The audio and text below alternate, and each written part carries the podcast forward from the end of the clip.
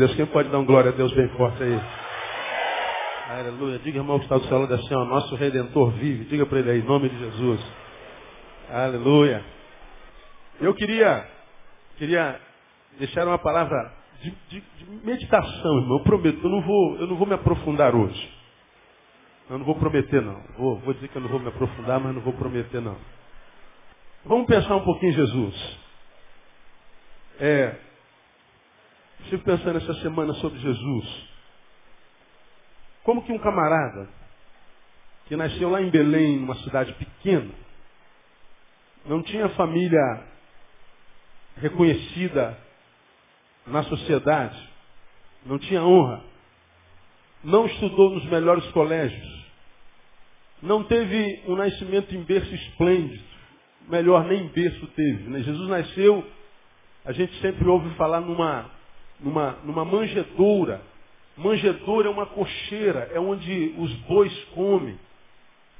Onde os donos das fazendas colocam o milho e o boi vai ali comer, onde ele deixa a sua baba. Já viram boi babando? É horrível, não é? É ali onde ficam as babas do boi que Jesus nasceu. Não tinha lugar para ele nas instalagens, nos hotéis, nas pousadas. Não foi filho de general, nem de senador, nem de deputado. Ele foi filho de carpinteiro. Gente sem expressão nenhuma na sociedade. Hoje estão querendo enfiar na nossa goela que Jesus era rico, que seus pais eram ricos. Mas é a tal da teologia da prosperidade. Os pastores enriqueceram, tem que dar uma desculpa para a sua riqueza. Mas se enriqueceu é calhordice. Jesus era pobre. A palavra diz que, além de pobre, era feio. O Jesus que a gente conhece, o Jesus da Bíblia, não é esse Jesus que a gente conhece com os olhos. Barbudo, bonito, olhos verdes que usa um manto lindo, todo Jesus que eu conheço é bonito.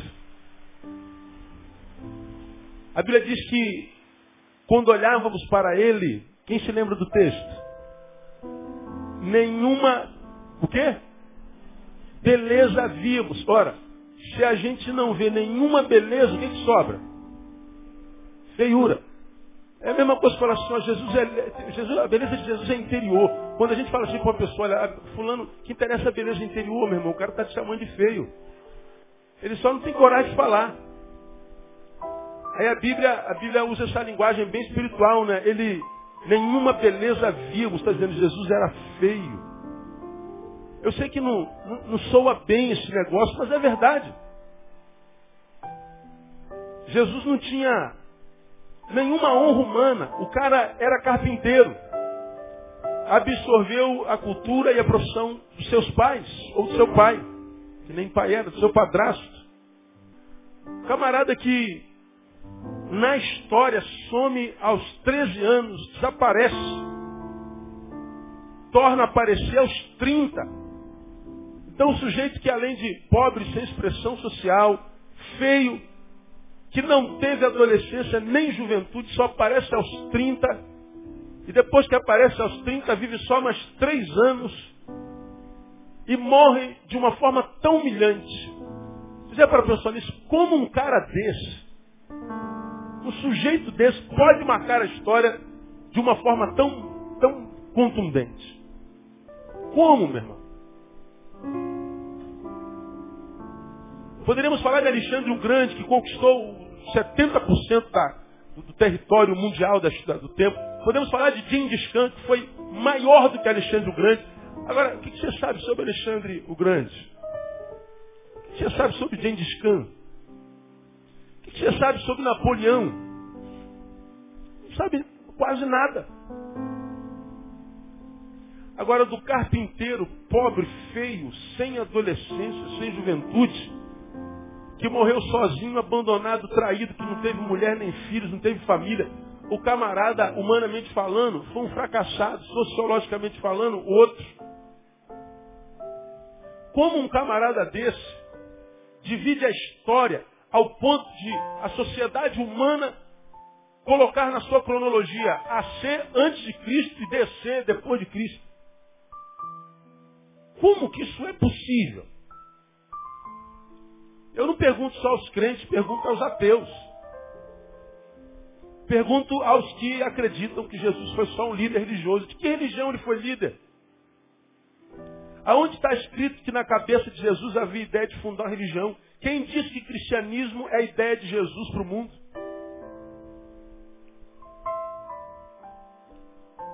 Dizer que Jesus quis criar uma religião é compará-lo a Buda, é compará-lo a Kardec, é compará-lo a Maomé. Mas Jesus não teve a menor intenção, só tentou ser uma criança, tentou ser o adolescente, tentou ser o jovem que nós imaginamos foi, e tentou cumprir a missão. E a missão desse cara aqui, sem a menor significância social, foi tão contundente, tão poderosa, que marcou a história da humanidade para sempre. Dois mil anos depois do seu nascimento, nós comemoramos o seu nascimento no mundo inteiro. Ainda que não lembremos do aniversariante no dia do seu aniversário. Então Jesus por si só é uma figura fenomenológica. E lá nas minhas elucubrações fiquei pensando, como é que um cara desse consegue um feito desse? Então por mais que incrédulo eu seja, ou sejamos, tem algum mistério na figura desse homem. Tem alguma coisa, tem algum quê de sobrenatural, por mais incrédulo que eu seja. Por mais empedernido que eu seja para as coisas espirituais, tem algum mistério na vida desse camarada. Pobre, feio, sem juventude, sem significância social. Marcar a história de tal forma. Quantos meses esse pessoal que está aqui, que é ocupado, Passou ensaiando para cantar esse negócio. Ensaia seis meses para cantar 20 minutos. Não tem lógica esse negócio, cara. Nós estamos aqui celebrando o Natal de Jesus. Olha para isso. Todas as igrejas do mundo celebram o nascimento do carpinteiro, pobre, feio e sem registro histórico de juventude e adolescência. Então é, é, é algo fenomenal.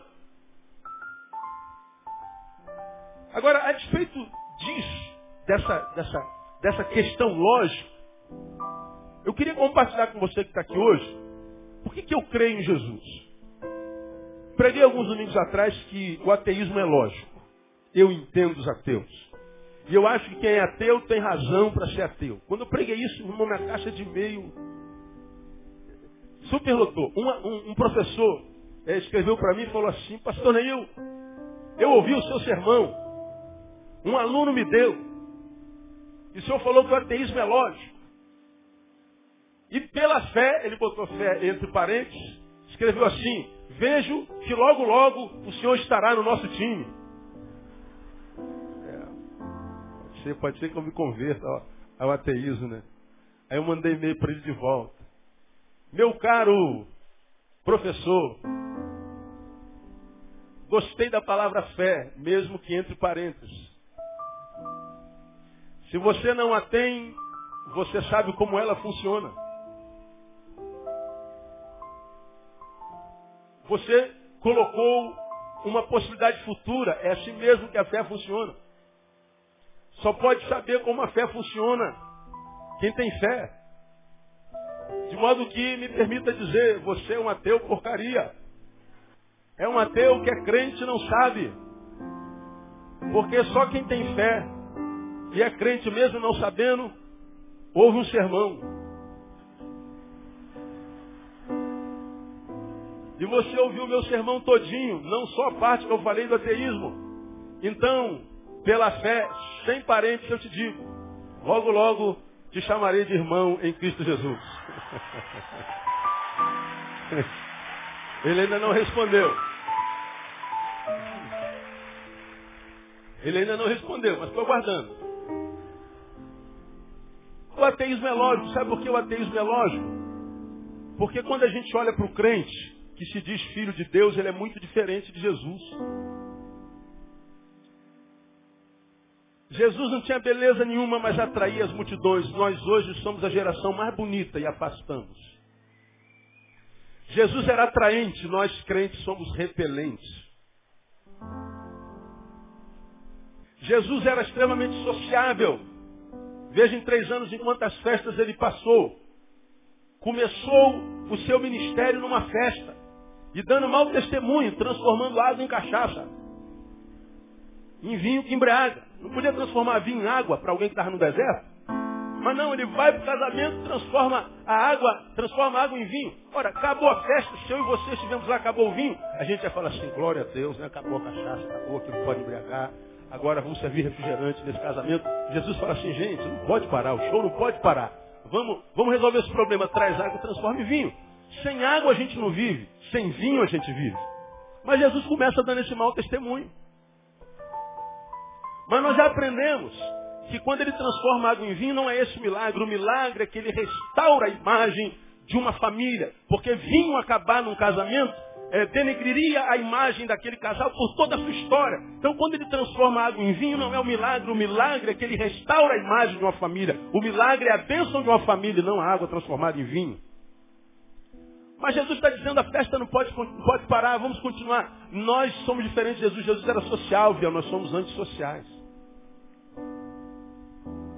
Jesus era dado à cultura, Jesus era dado à leitura, Jesus gostava do intelectismo, do intelectualismo. Tanto é que aos nove anos ele estava no templo discutindo com quem?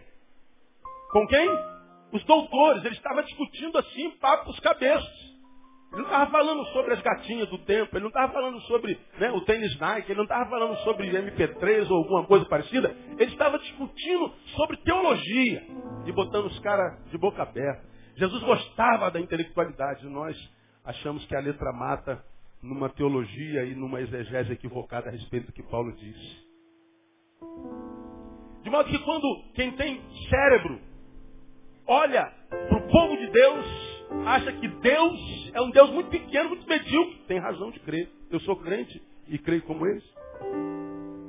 Agora, ainda que eu fosse incrédulo, eu pararia para pensar como é que um cara como esse, pobre, sem ascensão social, sem pedigree, sem, sem histórico familiar, feio, sem juventude, que aparece aos 30 e vive três anos e morre tão brilhantemente, consegue marcar a história de uma forma tão grande, é possível. Tem algum mistério nesse negócio. Por que, que eu acredito que esse, esse feio pobre chamado Jesus é Deus? Por que, que eu sou crente nele? Por que, que eu acredito? Por três razões. Quem sabe até quatro. Primeiro, por causa do seu nascimento. Como é que Jesus nasceu? Mateus diz que a virgem dará à luz um filho. Porque é que a virgem conceberá e dará à luz um filho. E o qual será chamado Emanuel, que traduzido é Deus conosco. A virgem dará um filho. É, essa frase ela é ilógica. Virgem não pode conceber filho. Porque o pressuposto natural é que se, se quer conceber filhos, tem que deixar de ser virgem. Virgindade e maternidade são inimigas mortais, elas não habitam o mesmo espaço. E nem a mesma história. Quer continuar virgem? Quer. Abra mão da maternidade. Quer ser mãe? Abra mão da virgindade. Agora os dois juntos não dá. É igual água e óleo, não mistura. Agora o texto vem e diz, a virgem conceberá e dará à luz um filho. Veja que esse pobre feio, sem mocidade, que viveu três anos e morreu humilhantemente, ele teve um nascimento diferente. Ele não marca a história toda, o seu nascimento tem a ver com isso. Porque pensem comigo, todo ser humano, quantos seres humanos nós temos aqui? Levanta a mão bem alto e diz, eu sou ser humano. Graças a Deus. Mas ainda há humanidade em você? Essa é outra história. Nós somos seres humanos, isso é a realidade. Se é a humanidade em nós, é outra história. Agora, todo ser humano que exista ou tem existido, é produto do desejo de um ser humano por outro ser humano. Raciocina comigo. Por que, que eu existo? Porque teve um cara chamado Adão que era apaixonado por uma baixinha chamada Geralda. Meus pais. E eles tiveram cinco filhos, eu fui o último. Tiveram quatro, falaram assim, é pouco. Queremos mais umzinho. E aí eles sonharam o Neil.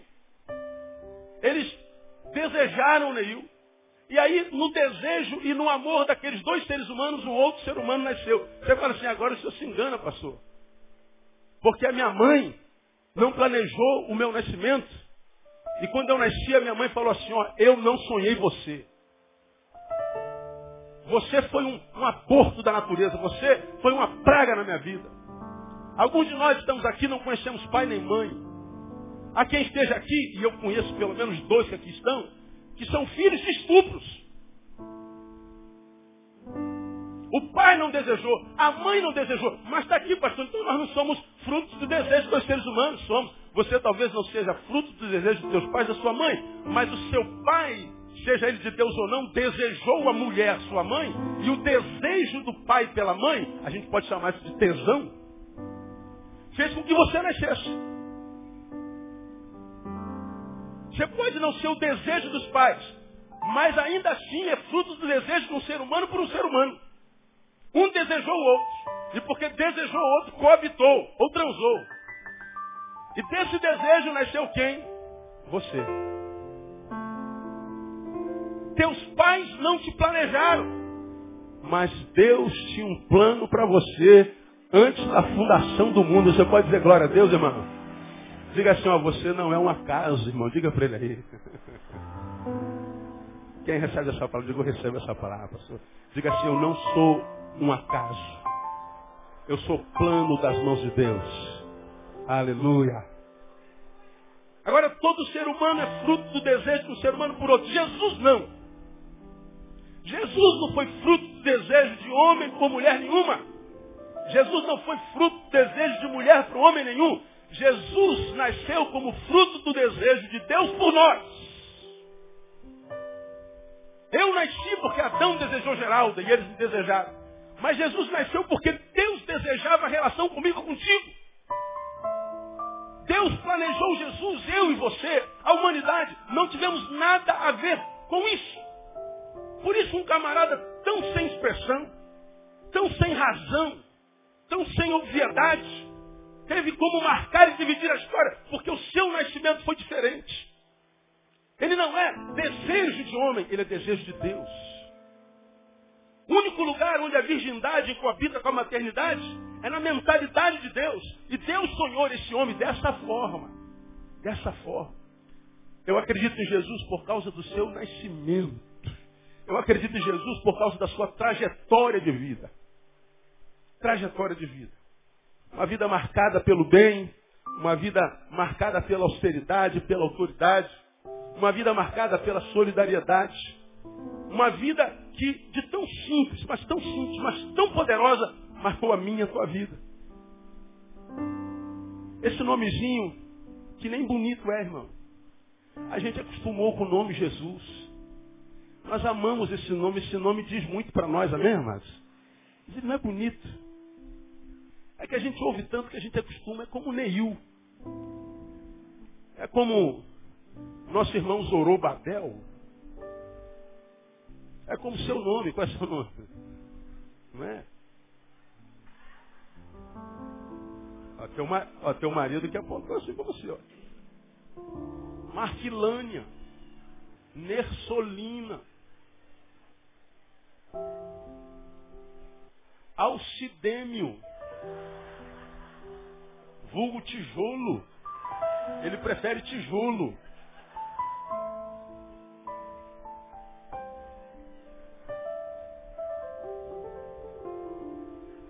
Agora, nós não somos só o nome, somos também o nome. E o nome de Jesus foi dado a um ser que, a despeito do tanto de ascensão, viveu uma vida cheia de significância. Uma vida que, pelos feitos, ainda que curta história, marcou a sua geração.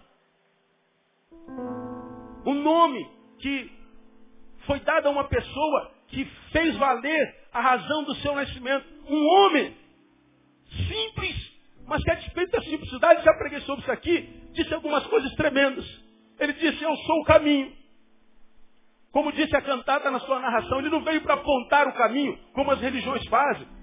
Você quer encontrar paz, alegria? Você quer transcender a mediocridade? Então você precisa achar o caminho. Um diz o caminho é meditação, o caminho é o sacrifício, o caminho é dar oferta maior, o caminho é, é meditação transcendental, o caminho é fazer aquilo. Jesus disse, não, eu sou o caminho. Ele não veio apontar a verdade e revelar o que é a verdade. Porque se você pega a sociologia, diz que a verdade é uma coisa, a filosofia diz outra, cada filósofo diz, cada religião tem a sua verdade, acredita que a sua verdade é a única verdade, e porque acredita que a sua única verdade é a verdade, ele, ele não respeita nem a verdade dos outros, porque verdade é naquilo que eu creio, o que os outros creem é sempre mentira. Jesus não veio apontar nem revelar o que é a verdade, ele vem e diz assim, olha, eu sou a verdade. Ele não vem dizer como é que a gente chega na vida, como é que a gente vive uma vida que vale a pena ser vivida, não. Eu sou a vida. Ele é aquele camarada pobre, feio, sem, sem, sem, sem, sem juventude, que viveu três anos mais e depois morreu violentamente, disse eu sou a ressurreição. Ele diz, eu sou o pão da vida. Eu sou a porta. Eu e o Pai somos um. Antes que Abraão fosse, eu sou. Em nenhum outro há salvação. Ele vem com, com, com esse discurso totalmente doido, totalmente, aspas, megalomaníaco, porque, como já disse aqui uma vez, um cara que diz, eu sou o caminho, eu sou a verdade, eu sou a vida, eu sou a ressurreição, eu sou o pão da vida, eu sou a água da vida, eu sou a porta, eu sou é, tudo, eu sou eu, eu, eu, um eu desse tamanho. Esse cara ou é um megalomaníaco doido, varrido, ou ele está dizendo a verdade. Talvez você não acredite que ele seja Deus. Talvez você não acredite que ele seja o que a humanidade diz que ele é, que ele seja o Messias, que ele veio remir Israel. Agora você tem coragem de falar assim, Jesus era louco. Esse camarada tem que ter morrido no manicômio. Esse camarada tem que estar numa camisa de força. Você tem coragem de falar isso? Pois é, se você não crer nele, você deveria dizer isso a respeito dele. Não há outro termo, porque um cara que diz assim, vocês estão procurando um caminho, eu sou o caminho. Vocês estão procurando a verdade? Eu sou a verdade. Vocês estão procurando uma vida que vale a pena? Tô. Eu sou a vida. Estão com fome? Eu sou o pão da vida. Estão com sede? Eu sou a água da vida. Quem beber dessa água nunca mais terá sede. É louco! Ou está dizendo a verdade. E a história que não apaga o que esse homem disse, comprova de que ele não é megalomaníaco. Jesus dizia a verdade. Por isso nós celebramos a este homem tão sem expressão, depois de tantos anos, por causa da forma como ele viveu. Eu creio em Jesus por causa da forma como ele morreu. Eu creio nele por causa da sua morte. Não pela morte em si mesma, mas pelo que a motivou. Por que, que Jesus morreu? Para que, que Jesus morreu? Porque quando eu penso na morte de Jesus, pensem comigo. Se Jesus quisesse não morrer, o que você acha? Ele teria poder para isso? Pensem comigo, conta-se na palavra de Deus que Jesus estava cercado por multidão, e não conseguia sair, ele mandou os discípulos entrarem no barco e ir para o outro lado da, do mar da Galileia, e depois ele se encontraria, só que não tinha mais barco. Aí diz que Jesus foi se encontrar com eles usando que meio de transporte? Quem se lembra? Andando sobre as águas. Esse mesmo Jesus curou enfermos, Jesus curou cegos. Jesus curou mancos. Jesus acalmou a tempestade. Jesus fez sinais e prodígios que a terra jamais viu. Esse Jesus ressuscitou mortos. Esse Jesus passou 40 dias e 40 noites sem se alimentar. Você acha que Jesus não tinha poder em, em estando deitado naquela cruz, quando o homem fosse cravar o, o prego na mão dele, você acha que Jesus não tinha poder para transformar a sua mão em bronze? Você acha que Jesus não tinha poder para transformar aquele prego em borracha? Você acha que se Jesus quisesse, ele não pegava aquela cruz e jogava na cabeça de todo mundo? Você acha que se Jesus quisesse, ele não oraria ao Pai e o Pai mandaria miríades e miríades de anjos para libertá-lo? Você acha que um cara que ressuscitou gente, que colocou manco de nascença de pé, fez cego ver, andou sobre as águas, tinha poder sobre os poderes da natureza? Você acha que ele não tinha poder para tirar a coroa de espinho? Você acha que ele não tinha poder para fazer o templo vir abaixo, realmente, literalmente? O mesmo Deus que fez a tempestade se acalmar, não podia pedir uma tempestade para vir e libertá-lo dali, e ele sair andando sobre as águas de novo? Mas por que, que Jesus deixou-se matar? Por que, que ele, ele, ele, ele, ele se permitiu morrer? Sabe por que Jesus permitiu morrer? Porque está escrito lá em João capítulo 3, versículo 16. Esse é o texto áureo da Bíblia. Recita comigo. Porque Deus amou o mundo de tal maneira que deu seu Filho unigênito, para que todo aquele que nele crê não pereça, mas tenha a vida eterna. Sabe por que Jesus morreu? Porque Deus não deu. Ele deu Jesus à humanidade para morrer na cruz do Calvário por causa de nós. A Bíblia diz que o salário do pecado é o quê? A morte. A Bíblia diz que quantos pecaram? Digo para mim. Todos pecaram. E o salário do pecado é a morte. Se todos pecaram, podemos dizer que eu e você pecamos, sim ou não? Somos pecadores, por que, que ainda não morremos? Porque Jesus morreu na cruz no nosso lugar. O escrito de dívida que havia sobre nós foi apagado pelo sangue do Cordeiro. O escrito de maldição que havia sobre mim e você foi anulado pelo sangue derramado naquela cruz. Jesus não morreu porque não tinha como não morrer. Jesus morreu porque tinha amor por mim e por você. E é esse amor revelado na morte que faz com que um cara tão sem expressão consiga marcar a história como ninguém jamais marcou um dia. É por isso que eu creio em Jesus. Termino. Por que, que eu creio em Jesus? Não só por causa do seu nascimento, da sua trajetória de vida, da sua morte, mas por causa da sua ressurreição. E para mim aqui está o que concretiza, o, o que solidifica a grande diferença entre Jesus e as outras divindades. Quando a gente lê o texto sagrado, a gente sabe como é que aconteceu com Jesus. Eu termino lendo para você o que para mim é o cerne do cristianismo, está em Lucas capítulo 24. Aqui eu termino, a gente ora, vai embora para casa mais cedo hoje. Lucas 24, de 1 a 6. Temos algo muito tremendo que diferencia Jesus de todos os outros que foram fundadores de religião. 24.1 já, no primeiro dia da semana, bem de madrugada, foram elas ao sepulcro levando as especiarias que tinham preparado. E acharam a pedra revolvida do sepulcro. Entrando, porém, não acharam o corpo de Jesus. E estando elas perplexas a esse respeito, eis que lhes apareceram dois varões em vestes resplandecentes, e ficando elas atemorizadas e abaixando o rosto para o chão, eles lhes disseram, aqui está o cerne do Evangelho. Por que buscais entre os mortos aquele que vive? Ele não está aqui, mas lê comigo. Ressurgiu, glória a Deus, bem forte, igreja. Ele ressurgiu. Pode aplaudir ao Senhor. Aleluia. Glória a Deus. Amados, se Jesus tivesse nascido de uma virgem, se Jesus dissesse, eu sou o caminho, a verdade e a vida, eu sou o pão, eu sou a água, se Jesus tivesse morrido por, por amor a mim, mas se não tivesse ressuscitado, a sua palavra diz, nós seríamos de todos os homens os mais miseráveis. Portanto, a diferença desse camaradinha, pobre, feio, sem a, juventude, que aparece na história aos 30, vive três anos apenas ainda morre humilhantemente abandonado por todos, só pode ter marcado a história por causa da sua ressurreição. Que coroou a, a sua morte a modo de vida e nascimento.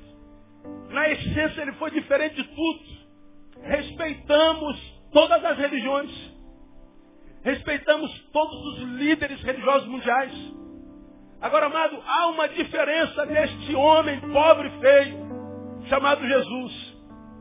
Quando você vai lá no túmulo de Maomé, lá estão seus ossos mortais e são cultuados até hoje.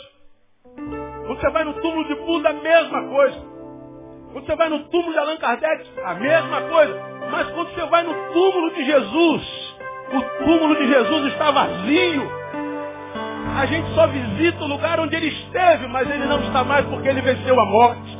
Jesus foi esse homem feio, pobre, sem é, adolescência ou sem, sem juventude, que morreu brilhantemente. Mas é alguém que decretou a morte da morte na história da humanidade. Foi por causa desse Jesus que Paulo disse, onde está o morto da tua vitória? Onde está o morto o teu aguilhão? Porque Paulo sabia que agora ele não morreria mais. Porque em Cristo Jesus ele teria vida eterna. Amado, deixa eu dizer uma coisa para você. Não há como a gente se converter ao ateísmo. Porque o ateísmo desconsidera uma coisa muito, muito, muito tremenda. Que eu vou chamar de empirismo ilógico. O empirismo é, é, é relação experiencial. Eu sei que o Marcelo existe porque eu estou tocando nele. Esse aqui é o Marcelo cabeleireiro. Macho, viu gente? Só para esclarecer. Casado, pai de filho, abençoado. Né? Marcelão, está com a gente aqui há 10 anos. A gente conhece o Marcelo, eu sei que Zé Luiz existe. Ele está aqui há 200 anos, vovô garoto. Né? Quantos anos é de idade? 60 anos. É o garoto. Conta piada o tempo inteiro. Não envelhece jamais. Eu sei que o Zé existe. Lido com Zé desde quando eu tinha 13 anos de idade, ou um pouquinho mais. Eu conheço. Sei quem é Andréia Barretos. Então eu tenho relação experiencial. O empirismo é, é, é, é relação factual, não abstrato. Agora, eu vou chamar de empirismo ilógico, porque a gente pode dizer assim, nós conhecemos Jesus empiricamente. Como você conhece Jesus empiricamente? Você não viveu cronologicamente na, na mesma época de Jesus. Você não tem nada é, técnico, é, é, racional, lógico, científico que comprove a existência de Jesus. É verdade, nós não temos. Mas porque nós não temos nada técnico, lógico, racional, científico de Jesus, significa dizer que nós não temos experiência com Ele? Aí é que está. É o empirismo ilógico. Nós não temos nada técnico, científico, nada que comprove nada. Mas o que esse homem, pobre, sem significância social, cujo nome era feio, e ele era feio também, não teve juventude, viveu uma vida de três anos. Quando esse camarada entrou na nossa história, quando seu nome invadiu a nossa história, a Bíblia diz que nós morremos, mas diz também que nós ressuscitamos uma nova criatura com ele. E isso que ele fez na minha vida, na sua vida, ninguém pode tirar de nós. É como aquele homem que era, era coxo, estava na porta do templo. Que Jesus cura e agora está andando, ele vai no meio dos, dos doutores da lei, dos fariseus, diz assim, é, é, aquele homem te curou? Curou? Como é o nome dele? O que, que você fala a respeito dele? O que, que você sabe dele? Eu, falo, eu não sei. Ele era Deus? Não. Eu, eu, eu não sei se ele era Deus, se ele não era. Eu não sei se ele é de Deus, se ele não é. Eu não sei nada a respeito dele, só sei uma coisa que, que ele disse? Eu era cego e agora eu vejo. Vocês podem falar tudo a respeito de Jesus. Agora você de uma coisa. A experiência que eu tive com ele. Isso vocês não podem tirar mais. Eu era cego, agora vejo. Amados, nós éramos cegos e agora nós vemos. Porque esse camarada sem expressão, que viveu uma vida tremenda, um nascimento tremendo, uma ressurreição tremenda, entrou na nossa vida. Esse mesmo Jesus que ninguém pode explicar, justificar, que é discutido, que é ridicularizado, que é excluído da história da sociedade. Todo dia aparece um dizer novo sobre ele. Uma hora de Jesus, casou com Maria Madalena, foi para não sei aonde, teve filho. Está lá código da 20. Jesus não traiu, Judas não traiu Jesus, foi Jesus que levou Judas para traição. Toda hora tem algo novo de Jesus. Tudo que se diz contrário a Jesus ao longo da história vai ficando por, por terra e Jesus continua mudando a vida das pessoas que se encontram com ele barbarizando a mente dos sábios. Por causa disso estamos eu e você aqui. Quantos já foram transformados pelo poder desse Jesus? Eu queria que você desse o glória a Deus mais forte que você puder. Desse o melhor aplauso e desse um brado de júbilo bem forte, porque nós estávamos mortos e agora nós vivemos, nós éramos cegos e agora nós vemos, nós não tínhamos razão para acordar, agora nós dormimos em paz, porque Jesus entrou na nossa vida. Aleluia. Esse camarada, sem sentido, sem beleza nenhuma, sem nada. Como é que um camarada tão sem expressão pode fazer tanto na história de uma humanidade inteira? Quero concluir perguntando a você que está aqui, meu irmão, minha irmã. Eu te chamo de irmão e irmã porque você faz parte da mesma raça que eu, a humana. Você está aqui, de repente, você é incrédulo, dessa, não acredita em nada, não acredita em mais ninguém, furada, porcaria. Tua incredulidade conseguiu te fazer feliz. A tua revolta contra Deus, contra Jesus, te conseguiu fazer um ser humano realizado. Essa tua incredulidade que te faz sentir um ser humano um pouquinho mais intelectual, porque a fé é burra. Quando te põe diante do espelho, te faz curtir o que vê? Ou será que a tua incredulidade não passa de alguém frustrado com Deus, que se aproximou dele, ouviu dele, esteve entre os dele e ainda assim não conseguiu arrumar nada, se transformando num frustrado? E porque frustrado você se tornou, você agora se rebela contra ele, tentando puni-lo, dizendo: Você não existe. Porque a maioria dos crentes que eu conheço que perdem a fé, alguns deles estão por aí, dizem que não há razão lógica para crer em Jesus. E é lógico, não há. A Bíblia diz que sem fé é o quê? Diga para mim. Impossível agradar a Deus. É pela fé. Tem nada que comprove a existência de Deus. Como também não há nada que comprove a existência do amor. Quem pode provar que o amor existe? Quem pode provar a existência do ódio? Quem pode provar que a sede existe? Que a mágoa? Quem pode provar que a saudade existe? Mas alguém tem dúvidas que o amor existe? Quem é que duvida de que o amor exista? Quem amou e foi profundamente traído. Agora, para quem está aqui e ama alguém, o amor existe ou não, amado? Como é que você sabe? Eu amo. Quem ama alguém aqui? Glória a Deus. Então você sabe que o amor existe, não sabe? Como é que a gente sabe que o ódio existe? Nós já odiamos. Como é que a gente sabe que a tristeza existe? Já estivemos tristes. Que a gente sabe que a alegria existe? A gente já esteve alegre. Como é que a gente sabe que Jesus existe? Nós estivemos com Ele. E só eu e você sabemos o que éramos antes dele e nos tornamos depois dele. Ninguém precisa acreditar, nem nós, porque nós já não mais acreditamos, nós sabemos. Como disse Jung. Você crê em Deus, Jung? Não, eu sei. A gente não crê mais, a gente sabe. E sabe por quê? Por causa desse empirismo ilógico. Desse neologismo tulo que eu revelo para vocês. Jesus existe por causa do que ele fez em mim, do que ele fez em você. Eu quero dizer para você que está aqui, amado. Para quem cujo Natal é só época de dar presente ou de receber presentes. Você que está aqui para quem cujo Natal é só época de comer Chester e Tender, de beber até cair. Você que está aqui, para quem Natal nada mais é do que um tempinho onde a gente bota uma árvore de Natal bonita, e a gente troca cartões e fica um pouco mais humano. Feliz Natal, Feliz Natal. Jesus nasceu, viveu, morreu e ressuscitou. E a sua palavra resume-se no seguinte: Eu vim, filho, para que você tenha vida e vida com abundância. E a vida abundante da qual Jesus fala não é a vida abundante de presente. Jesus não teve beleza, portanto a gente não precisa ser bonito para ser feliz. Não há pecado em ser gordinho, portanto. Você pode ser feliz até gordinha. Amém ou não, igreja? Diga para o gordinho que está do seu lado. Você pode ser feliz gordinho, inclusive. Fala. Ah, pastor, o sangue de Jesus tem poder, pastor. Eu não quero isso para minha vida, não. Tudo bem. Você não precisa querer, mas que pode ser feliz a despeito disso, pode. Jesus não tinha beleza. Jesus não tinha riqueza.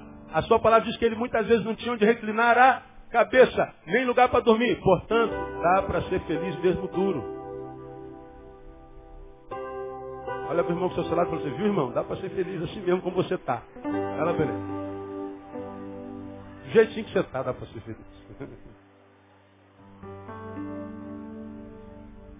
Vou dizer mais, dá para ser feliz mesmo não sendo compreendidos pelos amigos, mas dá para ser feliz mesmo sendo traído por eles. Jesus foi traído não só por Judas, mas todos os outros onze o negaram. Então você foi traído, foi machucado por alguém, acha que o amor não existe mais, que a fidelidade não existe mais. Você se amargurou por causa do que fizeram com você. Você se empederniu por causa que fizeram com você. Dá para ser feliz mesmo tendo acontecido o que aconteceu com você. Porque aconteceu o que aconteceu com Jesus. Jesus deu a volta por cima. E ele está dizendo assim, eu estou convosco todos os dias. Portanto, mesmo que a sua dor e a sua vergonha seja atroz, ele está dizendo, no lugar da sua vergonha, eu lhe darei dupla honra no nome de Jesus. Dá para ser feliz, irmão.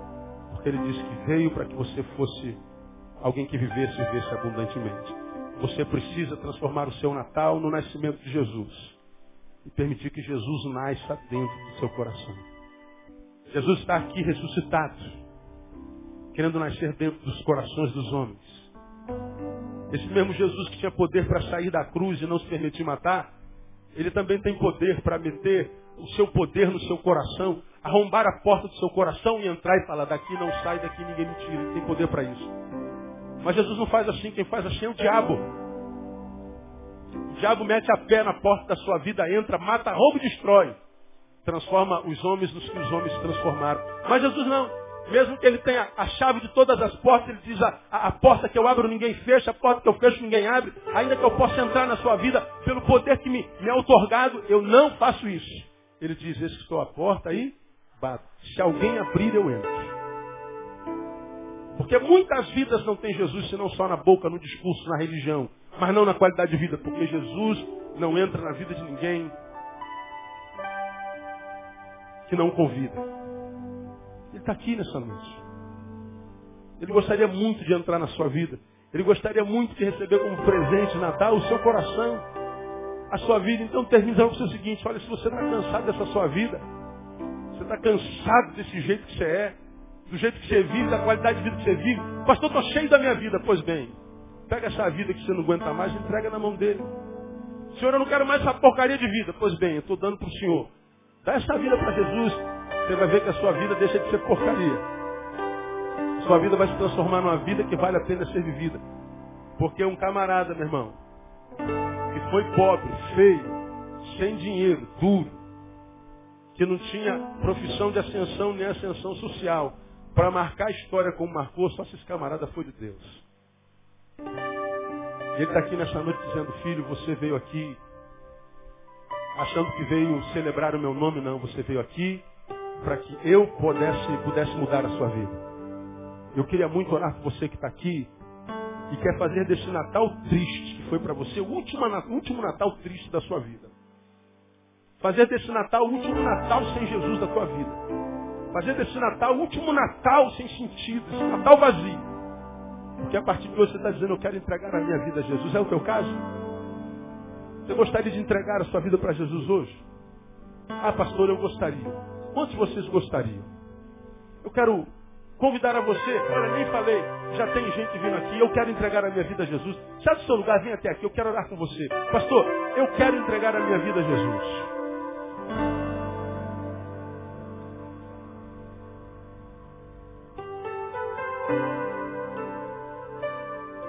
Pastor, estou com vergonha. Eu imagino, dá uma vergonha danada. Não. Sai, levanta, vamos ficar em pé, irmãos. Vamos, vamos. Pastor, eu quero entregar a minha vida a Jesus. a gente não faz apelo não, a gente faz convite.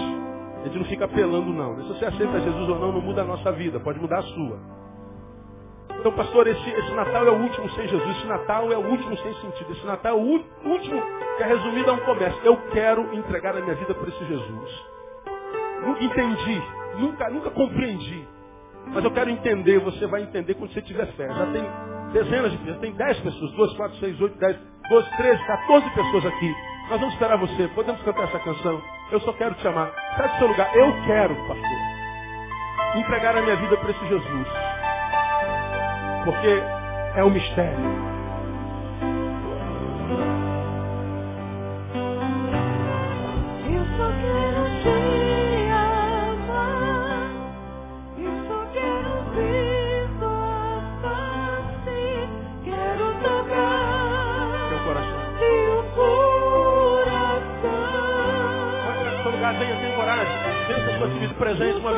Hoje. Que esse Natal seja o maior Natal da sua vida. Muda a sua história. Isso, venha, pode vir. Pode vir, pode se olhar aqui. Jesus recebe você. Eu só quero te Só quero ver tua face. Eu só quero ver Quero tocar teu coração. Quero tocar teu coração. Eu quero Sai era só até encerrar cantando. E Jesus tinha que dizer hoje já disse. Agora você que abre o coração não. Tem algum de vocês que estão em guerra, estão em batalha. Querendo vir, mas não consegue. Sabe seu cara, venha, Deus. Deixa Deus, em Jesus encher teu coração. Quero